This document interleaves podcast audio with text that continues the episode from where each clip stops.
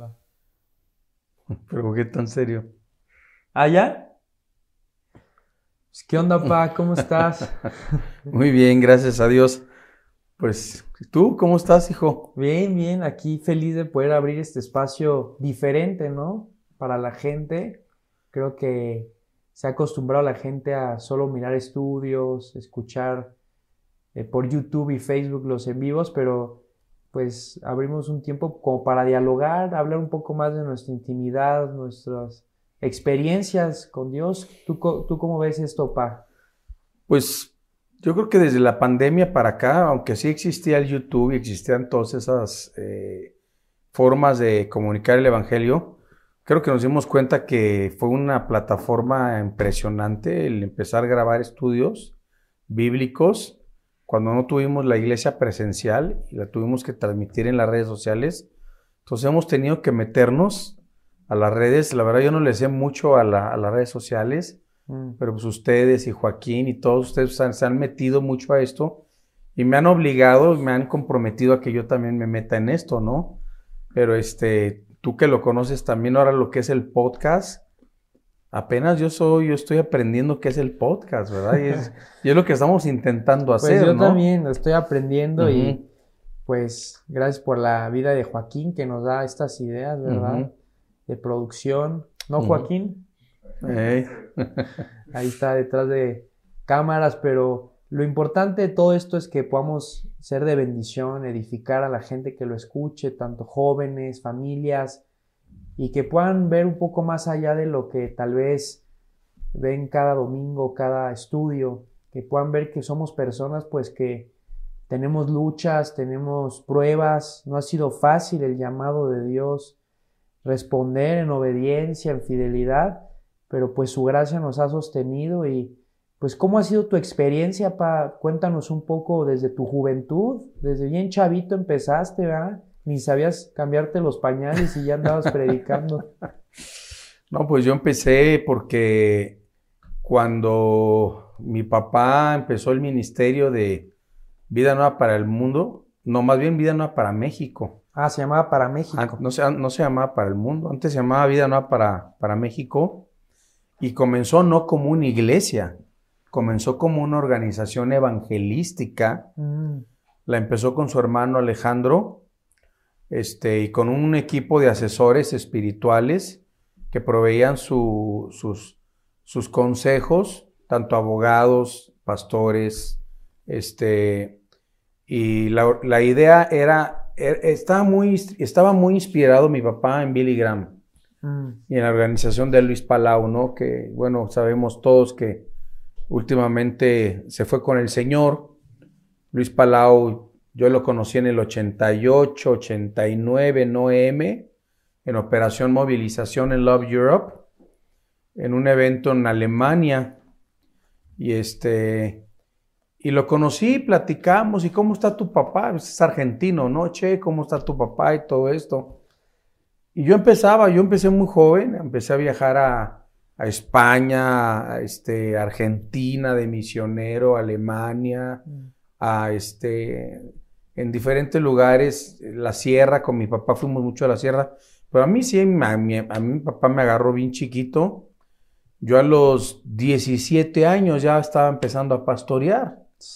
Entonces, ahí mi papá no tenía un gran equipo. Pero bueno, antes de pasar a la, lo que es la iglesia, Vida Nueva para México era una organización evangelística y la idea era hacer desayunos evangelísticos y hacer campañas evangelísticas y así empezó la organización. O sea, nosotros nos congregábamos en otras congregaciones. Me acuerdo que un tiempo fuimos a una iglesia que se llama El Pacto allá en, en, en este, en, en, Valle de Bravo por Arboledas. ¿Te acuerdas que allá vivíamos también un tiempo? Sí. Y luego también este, fuimos otro tiempo a otra iglesia norteamericana, este, eh, allá por el hospital ABC, eh, por observatorio. Y nosotros nos congregamos en una iglesia, o sea, no- papá no era pastor, yo no era pastor. Sí, y aparte mi abuelo, ¿cuánto llevaba de convertido en ese momento? Pues yo tenía un- unos 7, 8 años de, de convertido cuando empezó de evangelista y cómo comenzó la primera iglesia.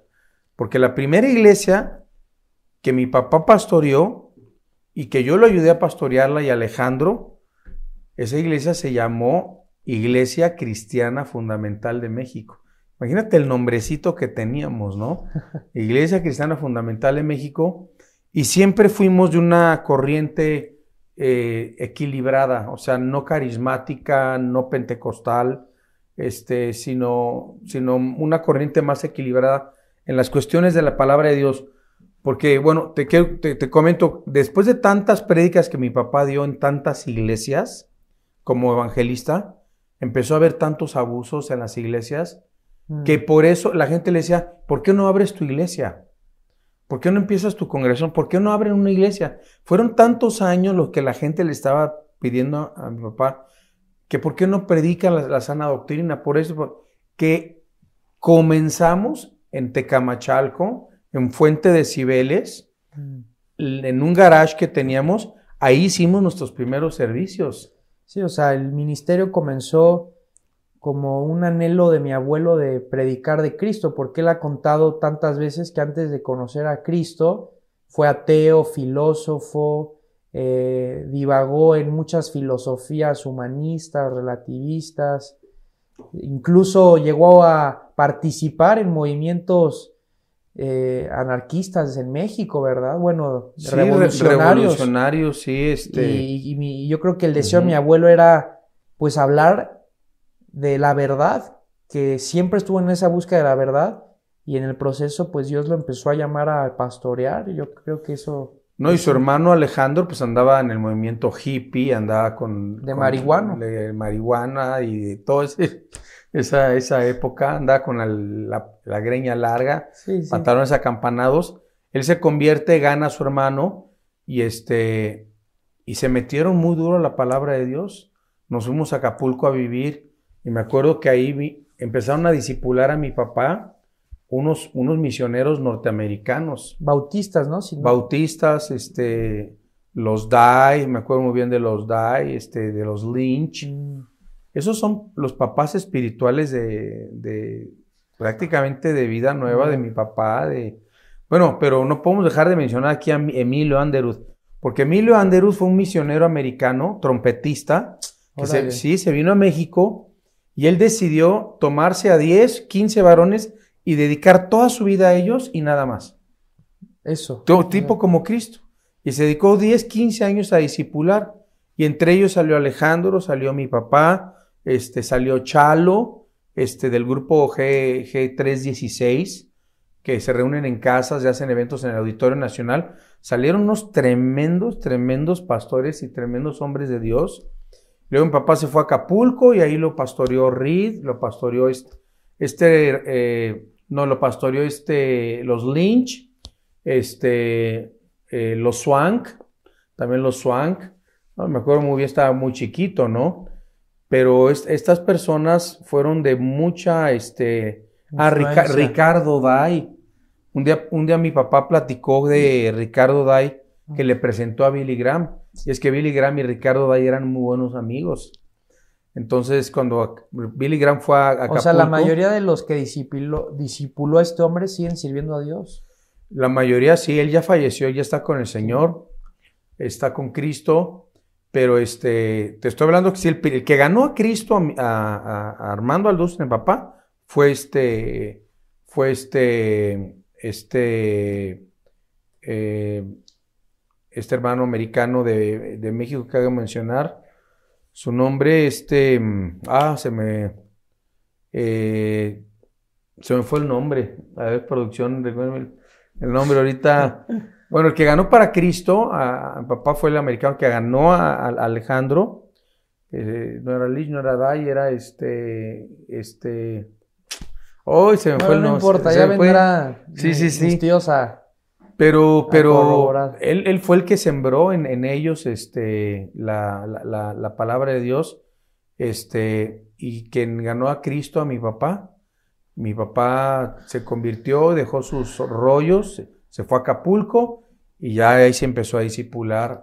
Y tengo entendido que mi abuelo dejó todo para servir a Dios, ¿verdad? Bueno, no luego, luego. O sea, pero Pues, él, él- él un tiempo se dedicó a ser de bellboy en, en Acapulco, luego se dedicó a, este, fue gerente de una, de una compañía de autos de jeeps, este, luego fue gerente de un hotel, este, y así estábamos chiquitos, éramos bien, bien pobres, bien, bien pobres, vivíamos en los barrancos afuera de Acapulco porque no teníamos Sí. no teníamos dinero para vivir ni siquiera dentro de la ciudad de Acapulco. O sea, De, de hecho, hay una anécdota que me has contado mucho, que me gusta mucho y creo que sería muy padre que la escucharan los que escuchen el podcast, de cómo en los inicios, porque muchos ven ahorita a mi abuelo pues en grandes plataformas, sí, en auditorios llenos, ya en- bendecido, iglesias televisión, grandes, televisión. pero no saben que mi abuelo empezó predicando Ah. en mercados,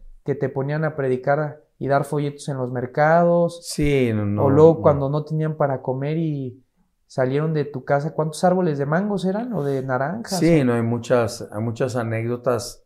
Eh, por ejemplo, vivíamos en un barranco en Acapulco, este, y este, y el primer, la primera ofrenda que le dieron a mi papá fue un cheque de dos pesos, de dos pesos. Órale. A lo mejor estábamos hablando de unos 20 pesos de ahorita. O sea, no era nada, Mm. no era prácticamente nada, ¿no? Y pues como vivíamos en un barranco, él llegó presumiendo, mire, mi primera ofrenda, me dieron un cheque por dos pesos. Entonces se le voló el cheque a un árbol. Y repito, estábamos en un barranco, hace cuenta que estaba el árbol, este era el barranco. Entonces se agarra del barandal y del árbol, se rompe el barandal y se cae como 20 metros para abajo y rodó. Nosotros estábamos bien chiquitos y lo veíamos gritando papá y estábamos llore y llore. Pasaron como dos horas porque vimos, o sea, era tan, era tan, tan profundo este, el barranco que, que tuvo que dar toda una vuelta. Uno va a estar todo lastimado, huesos rotos, no teníamos teléfono, no había ambulancias, no habían doctores, no había nada. Sí, no habían. Y este, y todavía me acuerdo que teníamos un vecino por ahí que no tenía pierna, se, llamaba Don Pragedis. No, varias veces nos correteaba con el machete por hablar de Cristo. O sea, era, era, Sí, estaban en era, era, era, estaba cañón la cosa. Pero bueno, y este, y regresó, se subió sin ningún raspón, sin ningún rasguño, sin nada, absolutamente nada. Y este, y dice que cuando él iba cayendo, como que sentía que estaba cayendo sobre algodones o sobre, o sobre este, este, nubecitas, ¿no? Que, que o sea, la- los ángeles Sí, o de sea, Dios. Desde ahí se empezaba a ver cómo Dios estaba La- la respaldando mano, el llamado de mi abuelo Sí. A lo mejor el diablo lo quiso tumbar, pero Dios lo protegió, Dios lo guardó. y Bueno, y lo mejor de todo es que también se cuidó el cheque, no lo perdió. Lo rodó, pero el cheque lo, nunca lo perdió de la...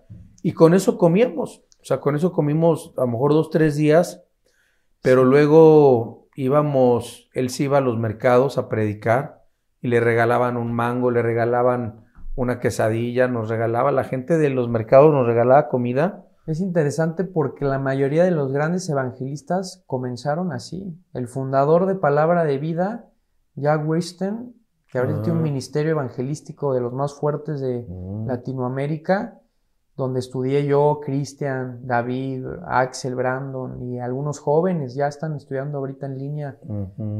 Ese hombre se paraba en las esquinas de Nueva York hace años, o sea, en los 70s, 60, 70s, y con una parlante, creo que ni eran eléctricos, eran nada más unos como tipo parlantes que Con agarran los altavoces. altavoces. que les ponías Y hay una foto muy famosa de cómo está él y predicaban, dicen que les le aventaban jitomates, cebollas, y de ahí dice que se convirtieron algunos, los empezó a disipular, y ahorita ya tiene una isla hermosa en Nueva York, un campamento, ganan almas todos los años, y si vamos pensando en otros hombres, Billy Graham, Luis Palau, este, Juan Wesley, Todos, todos empezaron con nada. Y hay muchos cristianos, y yo creo que hay jóvenes que no entienden el sacrificio que hay detrás del el misterio. Se les hace muy fácil anhelar, ay, cómo quisiera ser famoso, el predicar en un púlpito, pero no quieren predicar, por ejemplo, en las calles o cuando hacemos campañas o viajes, pues ya somos muy cómodos, ¿no? Estamos una generación muy cómoda, pero... Y por eso hay tantos pastores, tantos líderes jóvenes que no tienen el... el, no, no, saben, o sea, el costo del ministerio. Y por eso hay iglesias tan lights, tan liberales, tan cómodas, que ni ganan almas porque no conocen verdaderamente el Evangelio, ¿no? Y ustedes sí, lo vivieron, sí. Sí, muy bien, muy bien expresado, hijo. Ya me acordé el que ganó a mi papá para Cristo, se llama Emilio Anderud. Ah, pues lo acaba de mencionar. Sí, Emilio Anderud es el que ganó a mi papá para Cristo y a, Alejandro, y a Chalo y los discípulos. Luego se fue mi papá a Acapulco y ya lo discipularon este, los Dai, los Lynch, los, los, los Swank y otras, otras personas. Pero digo, la tenía en la mente y no quería que se me fuera la, idea de, de, ese hombre que ganó mi papá para el Señor. Pero el problema está que muchos ahorita ven y dicen, eh, yo quiero tener lo que tiene ese pastor, yo quiero tener eh, la, la cantidad de gente que tiene su iglesia, o el carro que tiene, o viajar por todo el mundo predicando la palabra de Dios. O sea, como dices tú, ya lo quieren rápido, lo quieren instantáneo, ¿no? Y deben darse cuenta que no a todos Dios los llama a empezar de, de cero. De cero. Claro, como a nosotros, empezamos ya. Como, ustedes que ya, ya este, su papá y su abuelo ya picaron piedra, ¿no? Y este, no lo tienen todo, pero realmente no tienen la piedra que nosotros picamos que era literalmente comer de la calle, comer de las ofrendas que nos daban en la calle, este, vivir en los barrancos, etcétera, etcétera, ¿no? Entonces, eh, la Biblia es muy clara, Dios no está en contra de que tengamos cosas, Dios está en contra de que nosotros querramos las cosas y las cosas nos tengan a nosotros. Porque Pablo nos lo dice, el que es fiel en lo poco, será fiel en lo mucho, o sea, si Dios a ti te da un ministerio en tu iglesia de cuidar sillas, cuídalas bien y sé el mejor cuidador de sillas.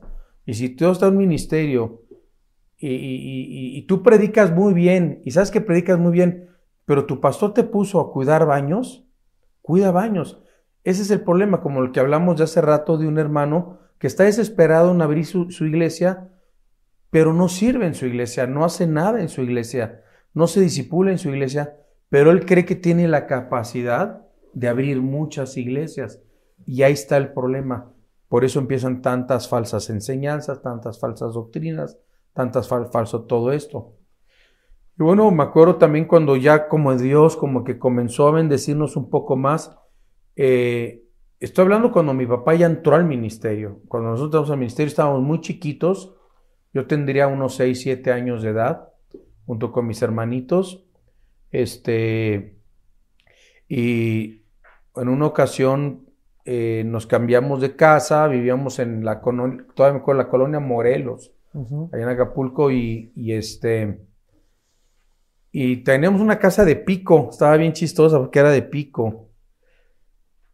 Y este, y me acuerdo mucho porque esto yo nunca lo he platicado, pero yo me enfermaba mucho de bronquitis y de pulmonía. Mm. Yo era muy enfermizo, muy enfermizo. Y este, y muchas veces mi papá no tenían para, para pagarme las medicinas de la bronquitis. Y este, y a veces me pasaba 10, 15 días. No digo, si ahorita creen que el COVID es fuerte, no, la, pulmonía y la bronquitis era algo que también te mataba en, en, aquel entonces, ¿no? Y este, y yo, yo nací con un problema en la pierna también. Que eso también lo podemos platicar en un programa, ¿no? Sí, este, sí. Lo de la... Sí, esto, esto, es como una introducción. Sí, o sea, como la introducción. Que más o menos vean que esta temática es diferente y estamos hablándoles un poco más acerca de, de, de, ustedes que son pues... Sí, pero para, eh, que, para lo, lo pobre que éramos, los, lo pobre que éramos, que ni para medicina sabía, Claro. y, y en una ocasión teníamos un árbol de mangos. Esa anécdota la platicamos mucho porque eh, una señora nos pidió que si le podíamos vender los mangos del árbol porque ella vendía mangos en el mercado. Mm, Entonces le dijeron, pues adelante. La cosa es que llenó una pick-up de mangos. O sea, no eran tantos mangos. No, eran, no era tan grande el árbol de mangos. Llenó una pick-up de, de que una tonelada y media de mangos. Y seguía habiendo mangos. Y nos dice, ¿me pueden vender otra pick-up de mangos? Llena otra pick-up. Pues mira, cada, eh, ya era nuestra clienta, cada vez que iba llenaba dos, tres pick-ups y decíamos, wow, esa parábola de, o esa historia de Cristo del, del niño que da sus, sus cinco panes y sus dos peces, que yo creo que Dios muchas veces nada más nos dice, ¿qué tienes, no? ¿Qué le, qué le dijo a Moisés? Pues tengo una vara, pues aviéntala y se convirtió en serpiente, toca la piedra y salió agua. Y a veces pensamos que necesitamos tantos recursos cuando Dios puede hacer con tan poco, sobre todo, nuestra disposición. En esa época era vivir de fe y vivir por fe. Estaban orando mis papás para que tuviéramos que comer y comíamos de la venta de los mangos que compraba la señora este, y que iba cada temporada a comerlo. Y así tenemos un montón de historias, ¿no? Pero ahí todavía to- no teníamos iglesia. Cuando vivíamos en Acapulco, todavía no teníamos iglesia. La iglesia la empezamos hasta que nos fuimos a, la, a, a- a Tecamachalco a vivir. mm, Ahí, ahí este, ni siquiera había vida nueva para, el mundo, para México tampoco. claro. Entonces, la primera organización de nosotros fue Vida Nueva para México. Después, muchos años después, Iglesia Cristiana Fundamental de México. Ajá. Pero gracias a Dios que siempre hemos visto el testimonio como nietos, hijos en ustedes de fidelidad, del legado que nos han dejado. Y creo que la gente esto le va a animar mucho porque van a darse cuenta que son bendecidos por el trabajo que se ha hecho de estar en una iglesia, no con personas perfectas, no lo somos, pero sí hay temor de Dios en predicar fielmente la verdad de la palabra. Mi abuelo nunca ha buscado, y creo que nosotros somos testigos de que quiera propia fama, vanagloria, sino que él quiere exponer la verdad y la palabra de Dios, como tú también. Y nuestro siempre, y anhelo siempre me lo dijo, ese. siempre me lo dijo, nunca andes buscando que te inviten, nunca andes buscando salir en la foto, nunca andes buscando autopromoverte. Deja a Dios que sea el que te promueva, deja a Dios. Vida Nueva ha sido así, Vida Nueva para el mundo ha sido así. Le damos gracias a Dios porque tenemos el ejemplo en, en- en nuestros, en mi papá, en nuestro tío. Este, y ahora lo veo en ustedes, ¿no? Que me dan tanto ejemplo, tú y Cristian y Axel Mm. este, dentro del ministerio que, han, que han, se han apropiado, ¿no? De esas, de esas, este, de esas, este, enseñanzas. Porque, pues, la primera iglesia que nosotros comenzamos fue un domingo en un garage, como te dije hace rato. O sea, no había ni quien cantara. ni- Yo cantaba y yo no canto, imagínate. No, pues sí estaban bien mal. To- sí. Estábamos No, bien no mal, ¿no? tocaba la guitarra y todo me acuerdo, y, y ahí va- van a salir varias anécdotas, por ejemplo, Torre Fuerte, Álvaro López, eh, Heriberto Hermosillo, Héctor Hermosillo, este, ellos fueron nuestros primeros congregantes. Mm, Tuvimos un músico de, de Maná que tocaba con nosotros cuando Ah, pues Javier ya- Alorda, el ya sombrero será- verde. Ya habrá buen tiempo para sí, que, no, no, tuvimos gente para que muy... se hable de todo eso, porque Gente que se convirtió, gente que se entregó al Señor, que dejó al grupo Maná, por cierto, se fue a Canadá a vivir y este, eh, lo que era el, el- el grupo Sombrero Verde en aquel, en aquel entonces, pero no, fueron años de discipulado, discipulado. Yo creo que Emilio Anderud le dejó a mi papá y a Chalo y a Alejandro y a todos los que él ganó, les dejó algo muy hermoso que lo hemos seguido hasta esta generación, ya somos, tú eres tercera generación, Mm, ¿qué dices tercera, tercera generación? lo que más hacemos es discipular. Sí, y lo que más se ha perdido hoy es el discipulado.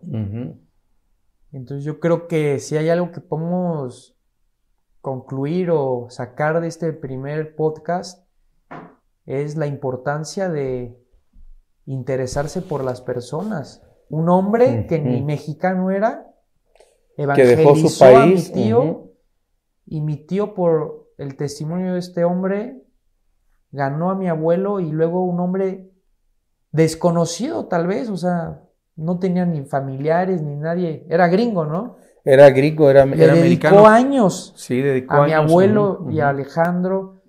Y eso es algo importante. De hecho, hay un libro que se llama Siervos para su gloria, Miguel Núñez, y dice que a veces estamos muy acelerados. No es el hacer, sino el ser, como dice el libro. Antes de hacer es ser. Es ser.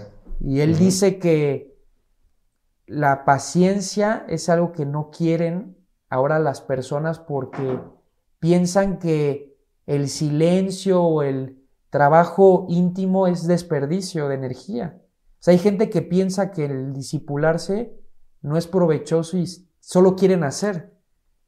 Pero actividades, actividades. A mi abuelo, por ejemplo, ¿cuándo empezó a ser reconocido? Para como a los 15, 20 años de, bueno, tu, abuelo tiene, tendrá casi unos 45 años predicando. Yo tengo 33, él 45. Él comenzó a ser conocido hace menos de 20 años. O sea, el boom de mi abuelo. O sea, más de 25 años que nadie lo conoció y, nadie supo. Y muchos piensan que empezó, pero pues la realidad es que el discipulado, por eso damos mucho énfasis siempre a la gente de que no se dejen de disipular, ¿verdad? Que no se dejen de meter a nuestros estudios. Y no solo es eso, discipulado es personal también, ¿no? O sea, convivir. Sí, métanse a nuestro Zoom, métanse a Hay mucha gente, por ejemplo, ¿cuántos conocemos en Venezuela, en Colombia? ¿No tienen iglesia? Y yo les digo, métanse a nuestro Zoom, disipúlense con nosotros, congréguense con nosotros a través de la, de, la, de las redes. Si no tienes iglesia, si no tienes una iglesia sana doctrina, Congrese con nosotros, métanse con nosotros. Eh, pero te iba a decir algo, algo, algo, algo eh, bien importante porque, bueno, ahorita las redes proyectan muchas cosas, pero también nosotros debemos de tener mucho cuidado quién nos disipula y con quiénes nos vamos a conectar. Porque hay mucho falso maestro y a lo mejor no mucho falso maestro tampoco, también, pero muchos que no conocen la palabra y creen que nada más es ponerse delante de una cámara y este, ya poder enseñar la palabra de Dios, ¿no? Sí, claro. Entonces, Yo creo que este el pueblo de Dios necesita no escuchar lo que quiere, sino escuchar lo que la Biblia dice.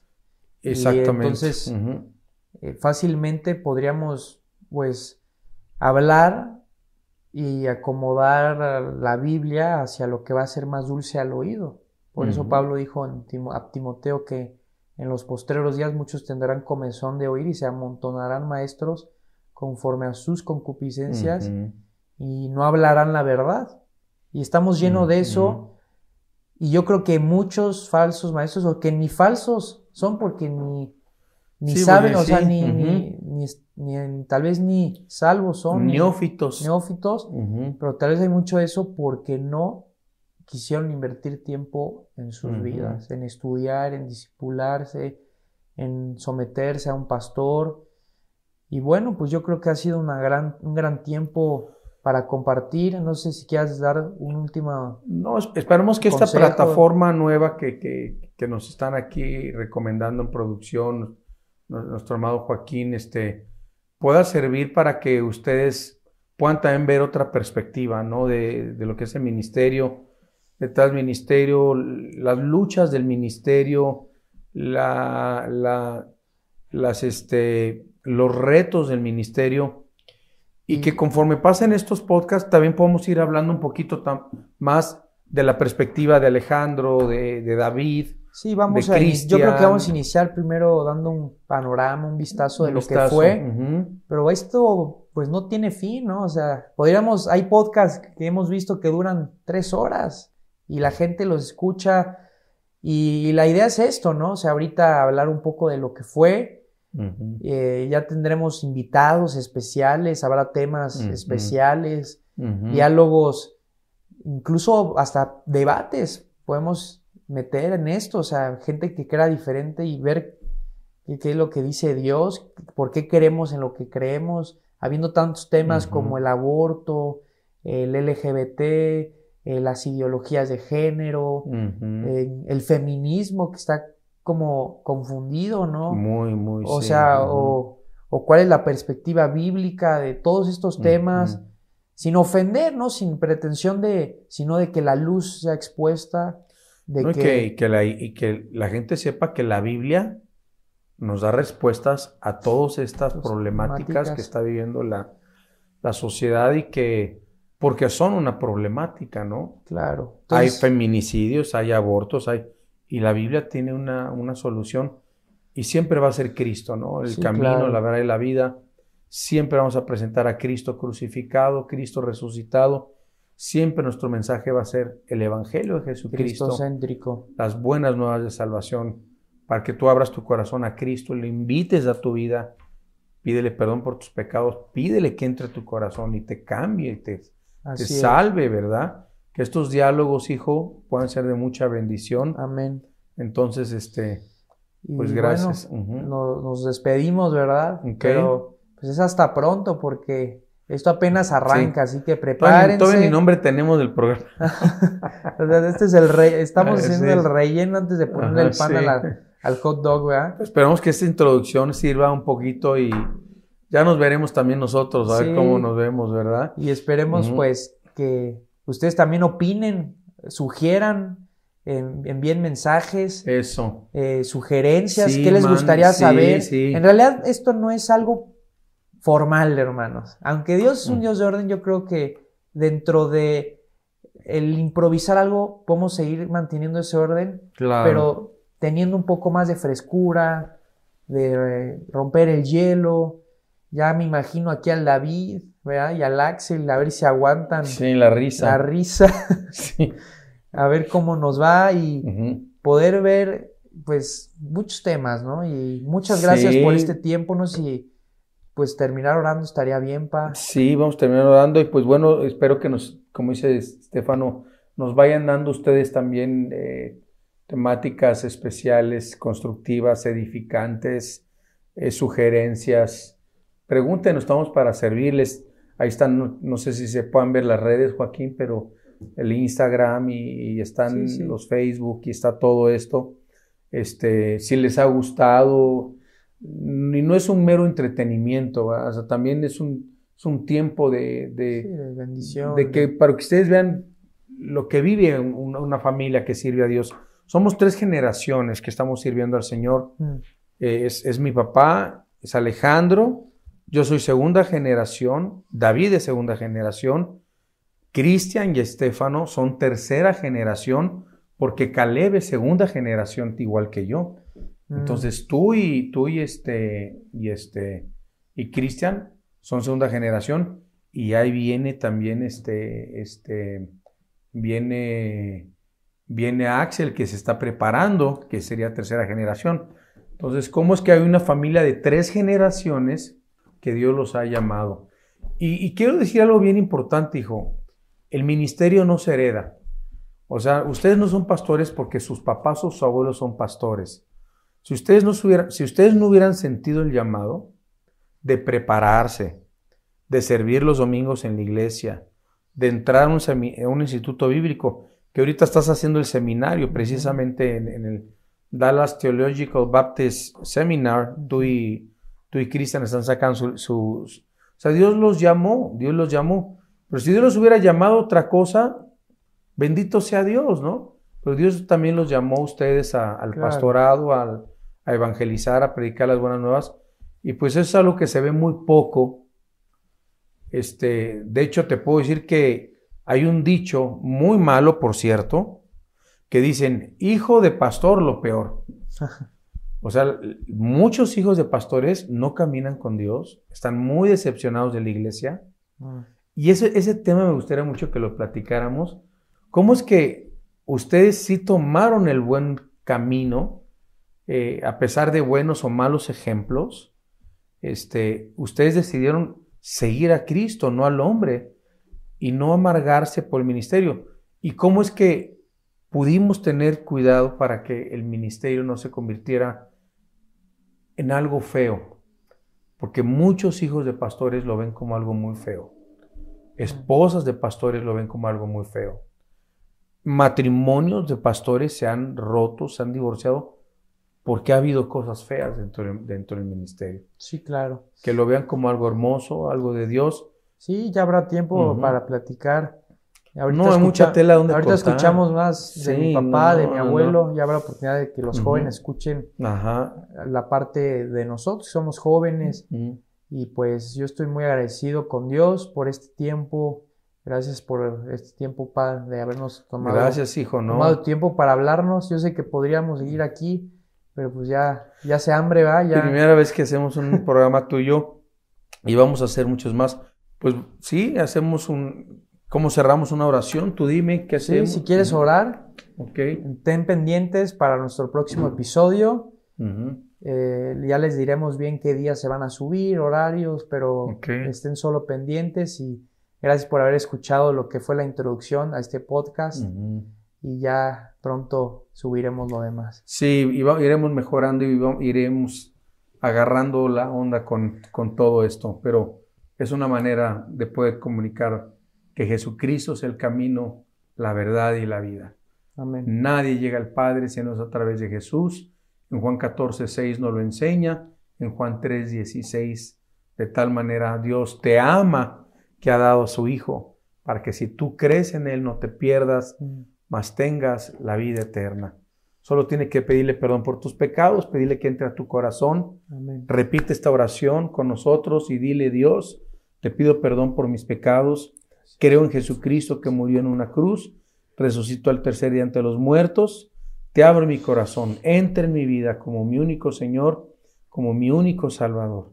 Quiero seguirte, quiero amarte, porque te lo pido en el precioso nombre de Jesús. Amén.